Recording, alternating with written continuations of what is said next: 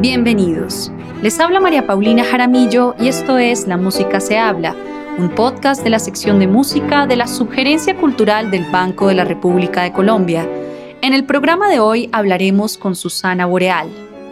Soy una fiel abandonada de, de apoyar el arte como un medio de transformación y que el cambio sea a través de la música. Susana Boreal es una estudiante de dirección de orquesta que gestionó junto con otros músicos el concierto que se llevó a cabo en mayo de 2021 en la ciudad de Medellín en el marco de las protestas en Colombia. Estudió tres años canto lírico en la Universidad de Antioquia, pero luego decidió estudiar dirección de orquesta en la misma universidad. Con el coro Vocaliceto participó en el Festival de Coros de Cusco y el Festival Corearte de Barcelona. Fue ponente en el Congreso Science CI en Minneapolis, Minnesota, como miembro del Grupo de Investigación Artes y Modelos de Pensamiento. Recientemente hizo una instancia académica en el Conservatoire Royal de Mons en Bélgica y actualmente espera poder presentar su recital de grado para obtener el título de maestra en dirección por la Universidad de Antioquia. En el programa de hoy hablaremos con Susana Boreal sobre su experiencia como directora de orquesta en el marco de las protestas en Colombia, la música como agente transformador de la sociedad y sus perspectivas frente a la problemática actual del país. El pasado 5 de mayo, en una plaza de Medellín, hubo una protesta diferente. Esta vez, los jóvenes empuñaron sus instrumentos y tocaron bajo tu batuta una versión deconstruida del himno nacional, entre otros temas. ¿Por qué surgió esta iniciativa? ¿Cuál fue el detonante? Yo tengo un compañero que se llama Juan Ernesto Arias. Él es trompetista de la Universidad de Antioquia, pero también hace clown. Entonces él siempre ha estado como muy ligado a las otras artes y él decía, o sea, mandó una nota de voz, no a mí, a otra persona, sino que esa fue la que me mandaron a mí, un muy buen amigo de él, diciendo como muchachos, o sea, no es posible que todos los de arte, los de artes escénicas, los de danza salgan juntos a marchar, tenemos que hacer algo como músicos. Y cuando a mí me llega esa nota de voz, yo le escribí, Juan, yo quiero hacer parte, yo quiero ayudarte. O sea, dime cómo hacemos, ayuda a convocar todo, no sé qué. También se unió Ana María Zapata, una clarinetista de la Universidad de Antioquia, y entre los tres nos pusimos pues como hacer toda la logística. Eso fue el 4 de mayo en la mañana, o sea, todo el día. Entonces hicimos unos videos para invitar a la gente, sacamos flyer, el voz a voz, creamos grupos de WhatsApp y de Telegram para que la gente se uniera. Le pedimos a varios compositores que nos mandaran arreglos de obras. Yo también eh, conseguí arreglos de obras con mi profesor de dirección a las 7 de la noche, desde 4 de mayo, mandamos las partituras y al otro día estaban ahí, yo no sé cuántos músicos, muchos. O sea, en los grupos de WhatsApp había más de 400 personas, muchas más. Y ese día en el Parque de la Resistencia llegó la mayoría. era impresionante, todos con su atril, su partitura, su instrumento, ahí listos para tocar. Hablemos del repertorio del concierto.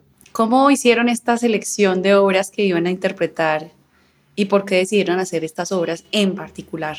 En el 2019 ya se había hecho un cacerolazo sinfónico que justamente lo dirigió mi maestro de dirección, Juan Pablo Noreña. Esa vez me acuerdo que entre las obras que se hicieron tocamos Bella Chao, que en este caso Duque Chao, y mm, El pueblo unido jamás será vencido. Y los arreglos los hizo mi profe. Entonces cuando íbamos a hacer esto, Ana María y Juan Ernesto le pidieron a dos compositores que hicieran una versión del himno que hiciera, creo que de Colombia Tierra Querida. Entonces el himno de construido, pues claro, por la situación que estamos viviendo en Colombia, Colombia Tierra Querida porque es un himno aquí y fuera del país. También Bella Chao por lo que representó también un himno de revolución, y en este caso, bueno, pues cambiarle el nombre a Duque Chao, muy apropiado, y El pueblo unido jamás será vencido. En una entrevista mencionas que la dirección de orquesta no fue algo premeditado desde la infancia. De hecho, antes de estudiarle estudiaste canto lírico por varios años. ¿Cómo ha sido tu relación con la música a lo largo de los años? Mis papás me llevaron a la red de escuelas de música de Medellín cuando yo tenía como ocho años. Y yo empecé ahí a, estudiar violín, canto, expresión corporal, Entonces yo salía del colegio y me iba para la escuela de música. A la escuela entré con mi hermanita y mi sobrina, mi sobrina que es de mi edad, y la única que se quedó en las, pues, eh, estudiando música fui yo. Ellas sí se salieron todo y yo seguí, o sea, encontré algo que me llenaba profundamente. Ha sido la única constante en mi vida, eso también lo he dicho. Es lo único que he tenido toda mi vida. Y hay un, eh, yo no sé si llamarlo recuerdo, pero hay algo muy lindo que yo tengo con, con, con la música y que lo he discutido mucho con varios colegas de lo que se siente, de, de unos momentos en específico que uno siente cuando está haciendo música. Y la primera vez yo creo que lo sentí fue una vez que había un compañero estudiando Mozart por allá, otro como estudiando Bach, pues cada uno de su instrumento, yo estaba en la escuela de música. Y yo recuerdo que yo miré para un lado y había un patiecito el que le entraba la luz del sol por una ventanita. Y no sé por qué, porque es algo muy raro, pero ver el sol a través de la ventana reflejando ahí y escuchando Mozart, hay algunos amigos que le llaman conectarse con Dios o con su espiritualidad o bueno, lo que sea, para mí es son esos momentos en la música que yo digo, por, pues como vale toda la pena el mundo, por eso es que estudio música. Y eso yo, uno lo va sintiendo, lo, lo siente una vez y después lo siente a los cinco años o a veces lo puede sentir diez veces en un año. Y creo que eso es lo que nos mantiene, como poder conectarnos de esa manera porque yo igual seguí estudiando música, después del colegio me iba para la escuela de música. Cuando salí del colegio, bueno, esta crisis de no saber qué estudiar, porque de todas formas mis papás eh, tenían mucho susto de que yo estudiara, eh, algo que no me diera de comer, porque esa es la realidad. Entonces hice primero un año de matemáticas pura. Ahí también en la Universidad de Antioquia empecé a faltar mucho a clases por ir a ensayos y a conciertos. Entonces dije, no, yo tengo que estudiar. No, música, o sea, música definitivamente lo mío, me voy a arrepentir mucho en la vida si no lo hago. Entonces tenía dos opciones, entrar a canto lírico o entrar a violín. Entonces me decidí por canto lírico. Y lo que pasa con eso, por ejemplo, que después ya estudió dirección de orquesta y eso, es porque a mí me gusta mucho de pronto como más la parte del por qué, ¿cierto? El, yo era feliz en las clases teóricas, mientras que la mayoría del resto de mis compañeros preferían las clases específicas, ¿cierto? Que las teóricas. Y yo en la dirección encontré esto, encontré esa relación que tengo como el amor a la música y a la teoría. Esta decisión que mencionas tú de estudiar música, obviamente no es fácil para muchas personas eh, y también tiene que ver mucho con el contexto en el que estamos viviendo, ¿no? Eh, la juventud ha sido la protagonista de estas protestas en Colombia y como muchos jóvenes, tú has tenido que vivir también esa incertidumbre de un futuro incierto y sin garantías para la juventud. Dada la cercanía que tienes con, con los músicos en tu universidad y el contacto directo con ellos, ¿cómo ves el panorama actual para los jóvenes músicos en Colombia? Es muy complicado realmente. Yo tengo muchos compañeros que son increíbles músicos y lastimosamente tienen que hacer otras cosas para poder vivir sea, para poder sobrevivir. Por ponerte un ejemplo, este compañero mío vende tamales los fines de semana y en semana hace mensajería, porque si no, no, le da. Entonces los hay que trabajan en Uber, en call centers y es una lástima, de verdad, es una pena grandísima porque uno le tiene que dedicar mucho, mucha vida a la música. Entonces sí, esa, esa es la, digamos, entre comillas, la desgracia de estudiar artes en Colombia, porque cada vez es más difícil. El, el ambiente, por ejemplo, a veces se puede poner hostil, pero es porque nos obligan a competir entre nosotros, porque no hay puestos de trabajo. Es muy necesario para el artista poder ejercer, poder expresar su arte, poder también practicar, digamos, el ejercicio de la música para poder transmitirlo a otros y eso es lo que cuesta más acá en Colombia, poder desarrollar libremente el artista. Bueno, y me imagino que después de esta protesta, muchos de ellos sintieron ese poder que tiene la música y en particular como ese poder colectivo cuando todos se unen por una misma causa. Evidentemente, este concierto tuvo un impacto en los medios de comunicación, en las redes sociales, pero más allá de las publicaciones y noticias, ¿cuál crees que ha sido el impacto de este concierto en la juventud colombiana? A raíz de que eso se viralizó tanto, pasaron varias cosas. Una de ellas, definitivamente, mucho más arte. Se le dio más importancia, por ejemplo, a lo que estaban haciendo lo de las batucadas, las chirimías y las otras expresiones de arte también, las de artes escénicas, danza, los grafiteros, fotógrafos. Esto se volvió de verdad una manifestación artística impresionante. Yo siento que está viendo un despertar tardío, pero al menos creo que los jóvenes y un poco la ciudadanía en general nos estamos interesando un poquito más por lo que pasa en el país. O sea, ya sí nos estamos dando cuenta que, que es que hay que votar bien o, o nos siguen dañando todo, nos siguen eh, perjudicando. Y siento que eso también se puede lograr muchísimo a través del arte. A través del arte, o sea, la necesidad que tenemos de expresarnos como seres humanos, siempre vamos a tener necesidad de crear arte. Por eso siempre se hace arte, por eso siempre se pueden hacer nuevas canciones, por ejemplo porque el, arte, el artista responde a su contexto, responde al, al lugar en el que vive y siempre va a haber necesidad de expresar aquello que no podemos poner en palabras normales, en una conversación normal. Entonces los mensajes son potentes, los mensajes están ahí.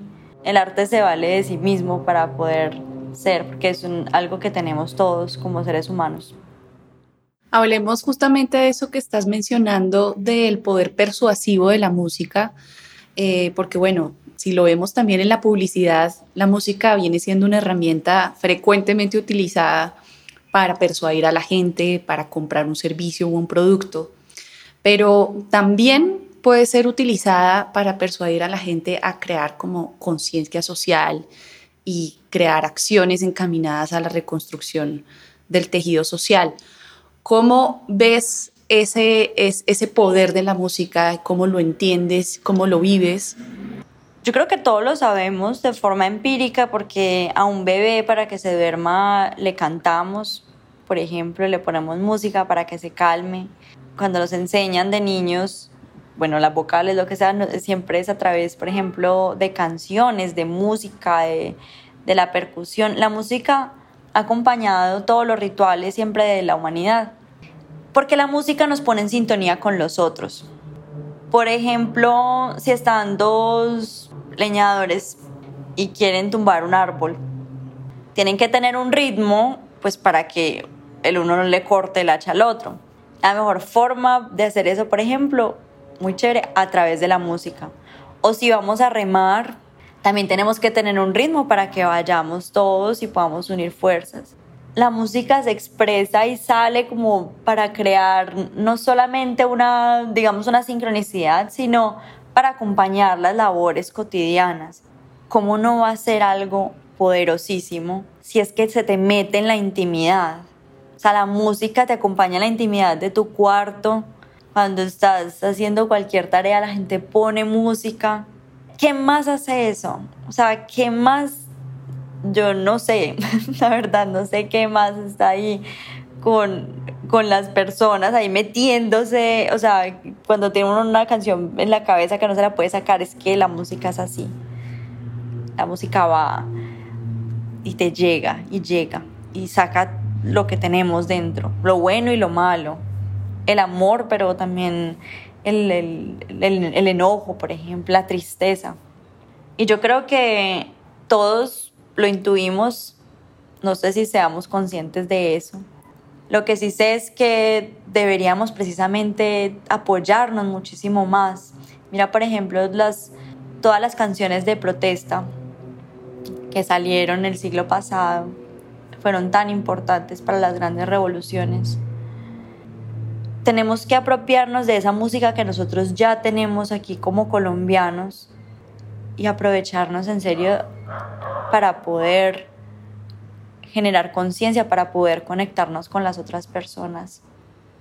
Pero mira que la música es invasiva, invade todo. Yo por eso soy una fiel abandonada de, de apoyar el arte como un medio de transformación y que el cambio sea a través de la música. Después de este concierto, tu vida ha cambiado en muchas maneras. ¿Qué nuevas ideas tienes sobre tu carrera y el impacto que puedes tener en la sociedad? La vida me cambió impresionante, es verdad. La verdad es que yo venía de un momento muy difícil porque la vida me había cambiado de una forma muy drástica, yo la pasé muy mal en la pandemia, no estaba en el país, me cogí en otro lugar, me quedé atrapada en otro país, pero volví a Colombia cuando no tenía planes de volver, o sea, un montón de cosas que para mí fueron muy, muy difíciles y yo estaba ahí en ese empezar casi de cero, sin saber qué hacer, con una situación en mi familia, tener que volver donde mis papás. Y pasa esto el 5 de mayo, que de hecho yo salí por pura convicción porque yo me estaba cuidando muchísimo del COVID. Y ese día, o sea, yo ya no podía más, de verdad dije, yo tengo que salir, yo no aguanto, yo no aguanto sin salir, o sea, yo me protejo, me voy, me, me en cuarenteno, después no vuelvo donde mis papás, lo que sea. Y salí. Y bueno, y pasa toda esta locura después de eso me empezaron a salir muchos proyectos, muchas cosas, no sé qué. Sí, o sea, a nivel profesional, digamos que muchas cosas han pasado, pero lo más lindo y yo creo que lo que más disfruto es, es que me dio la posibilidad de poder ser un puente con esas personas a las que nunca se les escucha. Si yo antes quería, digamos, generar proyectos y, empleos, no sé, lo que fuera para ayudarle a los músicos y poder ayudarle a las personas, pues con esto es como un potencializador, o sea, tuve mucha más voz, pero entonces me rodeé de personas muy chéveres porque yo quería real, de verdad, en verdad, en verdad, poder escuchar a las personas. Y en eso me estoy basando mucho últimamente y es, un director de orquesta no suena, lo que suena es la orquesta. Y para uno darse cuenta de qué es lo que está pasando y poder dirigir y todo, uno tiene que escuchar. Todo el tiempo uno tiene que escuchar lo que está pasando. Y creo que es lo que tenemos que hacer también. Tenemos que aprender a escuchar al otro, siempre escuchar. Y la gente necesita ser escuchada. La gente que está en las calles, que trabaja, el pueblo, la gente normal, a ellos cuando se les escucha. Y creo que esta es una oportunidad muy grande para hacerlo. Este paro nos ha sorprendido a todos porque nunca se había dado algo así. Creo que es el momento de que aprovechemos lo que está sucediendo en el país para que impulsemos un cambio verdadero. Necesitamos un país diferente. O sea, las cosas no pueden ser así. Esto es insostenible porque cuesta muchas vidas. Cuesta muchas vidas no solamente de personas que matan, sino también gente que muere de hambre, gente que muere porque no tiene acceso a un buen sistema de salud, personas que no se pueden pensionar porque tienen que seguir trabajando después de los 65 años hasta que se mueren. O sea, no hay... Y no solamente eso, no solamente la vida, sino también una vida digna. Es que nos merecemos vivir dignamente, vivir cómodos. En un país tan rico merecemos de verdad tener acceso a todas estas cosas que ya mencioné y también tener acceso a la educación, que podamos, por ejemplo, invertir en nosotros mismos, en el ocio. O sea, ¿cómo podemos, cómo podemos pedirle a una sociedad que apoya a sus artistas si cada día tiene que despertar pensando en cómo voy a conseguir el dinero para darle de comer a mis hijos hoy? O sea, ¿cuándo una persona así va a pensar en ir a un concierto o a un teatro. Nunca. Es el momento de hacer pedagogía con nuestras familias, de seguir saliendo, de ejercer nuestro derecho a la protesta, de realmente buscar un cambio estructural y sustancial en las formas como se ha venido manejando el país. Y yo sé que el miedo siempre va a estar, pero necesitamos de verdad arriesgarnos y hacer algo para intentar cambiar este lugar, porque es que Colombia la gente es muy chévere, la gente es increíble, la diversidad que tenemos, o sea, Colombia es un país muy bacano, lleno de cosas y es increíblemente rico, pero estamos enfermos, estamos demasiado enfermos, estamos muy malos. Es un riesgo vivir acá, no, no es posible que uno no pueda sentirse cómodo y seguro en el lugar que vive. Entonces creo que, no sé cómo van a seguir las cosas, pero sí creo que es un momento coyuntural muy importante para intentar hacer algo. O sea, es una oportunidad grande que tenemos para jugárnosla e intentar que este sea un, un lugar más lindo y equitativo para todos.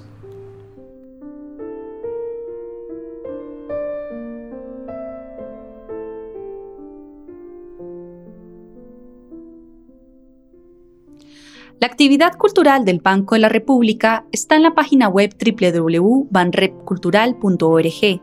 Síganos en Facebook como Sala de Conciertos Luis Ángel Arango y en Instagram, Twitter y YouTube como Banrep Cultural. La Música se habla es una producción de la sección de música de la Subgerencia Cultural del Banco de la República de Colombia. La música de este podcast es parte del trío Opus 32 de la compositora colombiana Amparo Ángel interpretado por el Swiss Piano Trio, grabación que hace parte del disco Compositores de Nuestro Tiempo Volumen 2, editado y publicado por el Banco de la República. Mi nombre es María Paulina Jaramillo, hasta una próxima ocasión.